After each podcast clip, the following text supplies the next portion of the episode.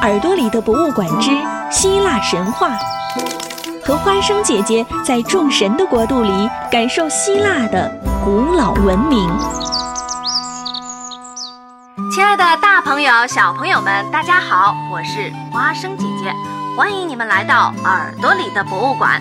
上期的节目里，我们讲到了希腊神话里的第三代天神宙斯，他推翻了第二代天神克洛诺斯的统治，领导着住在奥林匹斯山上的众神们开始重新分配这个世界。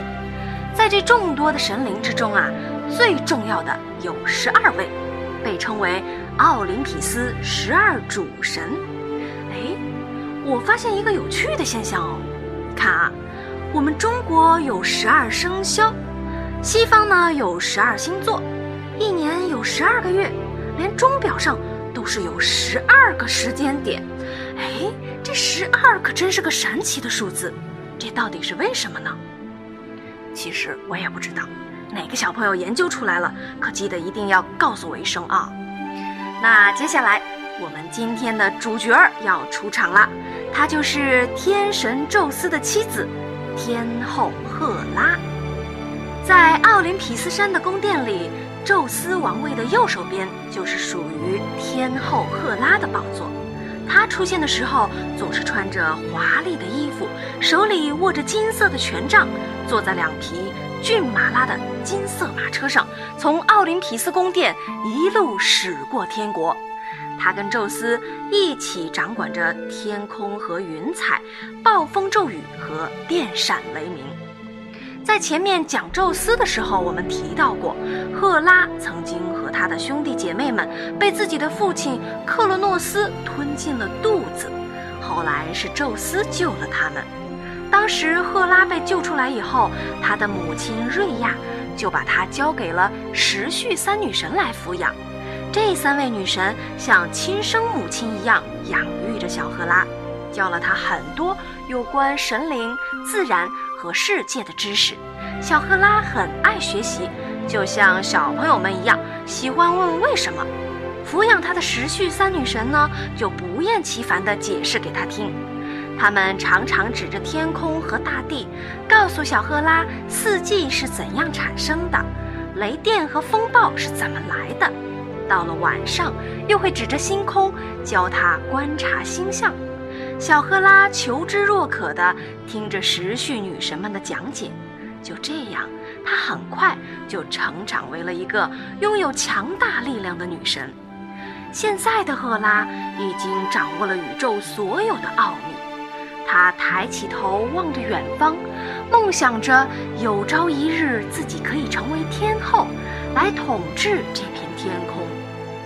有一天，赫拉一个人坐在大海的岩石上，她想起时序女神们曾教给她呼风唤雨的本领，于是她试着轻轻做了一个手势。虽然只是一个很胆怯的指令，结果，天哪！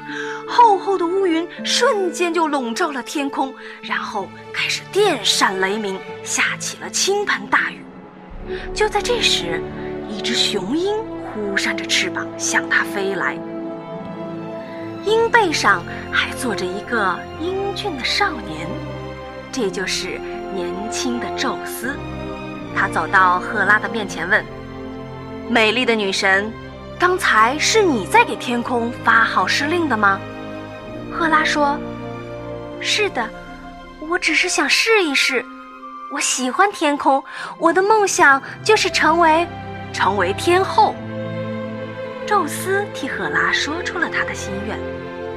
这时的宙斯已经爱上了美丽的赫拉，他说：“快跟我一起爬上鹰背吧，我要带你去希腊。如果你愿意的话，做我的妻子好吗？”赫拉当然同意了，她的梦想是成为天后，而宙斯是她最好的选择。于是，赫拉跟随宙斯爬上了鹰背。这只雄鹰围着养育了赫拉的这片土地盘旋了一周，表示感谢。三位时序女神来到了云端，宙斯和赫拉向他们挥手告别，然后雄鹰展开了翅膀，向着希腊的方向飞去。大家要注意时间节点哦，此时此刻的宙斯还没有成为众神之王，希腊以及整个世界都还在宙斯的父亲克洛诺斯的统治之下。后来，他们联合了众多天神，推翻了克洛诺斯的残暴统治，宙斯才终于顺利地成为了第三代天神，而赫拉呢，也终于如愿以偿地嫁给了众神之王，成为了天后。他们的婚礼当然是特别的华丽和盛大，众神们也都奉上了他们的祝福和礼物。从此以后，赫拉成为了宙斯唯一的合法妻子。但是，宙斯却不像赫拉那样忠诚于自己的伴侣，他常常爱上其他的女神，甚至是人间的。所以，伤心的赫拉非常嫉妒那些被宙斯爱上的女人们，有时，她甚至会用一些残忍的手段来对付他的情敌。比如，他曾经派出了一只巨大的牛虻，不停地叮咬一头可怜的小母牛。这到底是怎么回事呢？且听我们下回分解。好啦，今天的故事就讲到这里，别忘了继续收听《耳朵里的博物馆》。